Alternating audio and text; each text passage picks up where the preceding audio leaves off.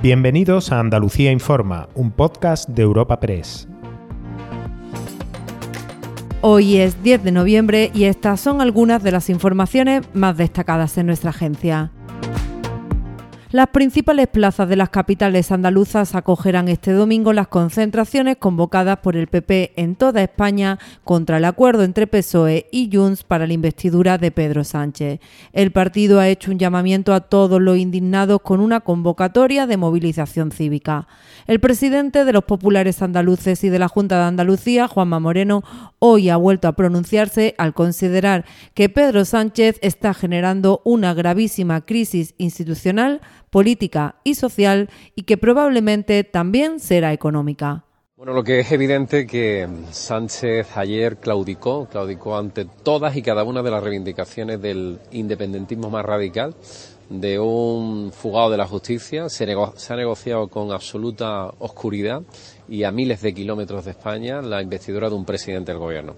Y lo que a mí me preocupa más es que este presidente, este posible presidente de gobierno, es el presidente que más está dividiendo España, que más está dividiendo a los españoles, que más confrontación está generando en la sociedad española. Pero no todo está siendo pacífico en torno a los pasos dados por el PSOE con los independentistas. Hoy han vuelto a aparecer pintadas en sedes socialistas. Por ejemplo, hay daños en Almería Capital o en Jaén.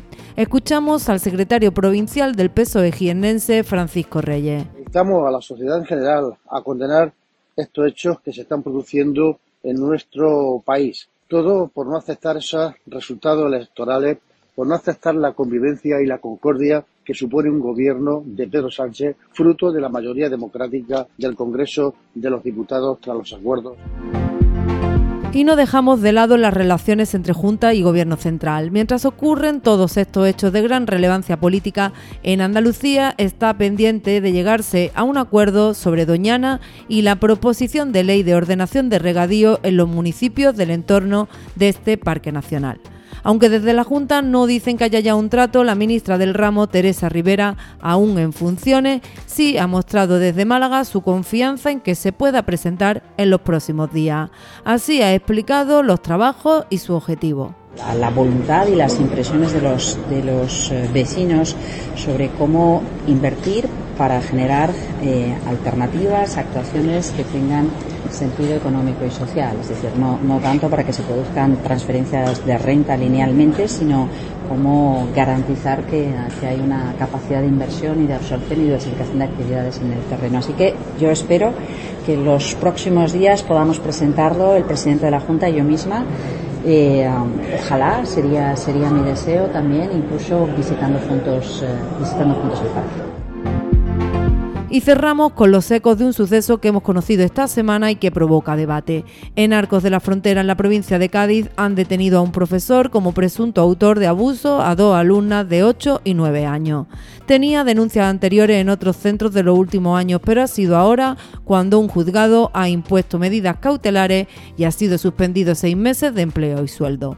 La consejera de Educación, Patricia del Pozo, ha sido preguntada hoy por este caso y por los precedentes del detenido. Ha afirmado que en su certificado de penales no había nada.